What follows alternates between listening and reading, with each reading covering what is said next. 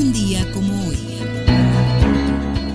17 de enero, pero de 1974 abre sus puertas la Cineteca Nacional con la proyección de la película El compadre Mendoza de Fernando de Fuentes. La Cineteca tiene como misión preservar la memoria fílmica tanto nacional como mundial y promover la cultura cinematográfica en nuestro país. Se construyó en uno de los foros de los estudios Churubusco y en aquel entonces estaba adscrita a la Dirección de Cinematografía de la Secretaría de Gobernación. Una reforma administrativa de la Presidencia de la República en 1976 creó la Dirección General de Radio televisión y cinematografía, y la Cineteca Nacional pasó a formar parte de ella. La Cineteca Nacional tiene récord de asistencia con 105.324 visitantes.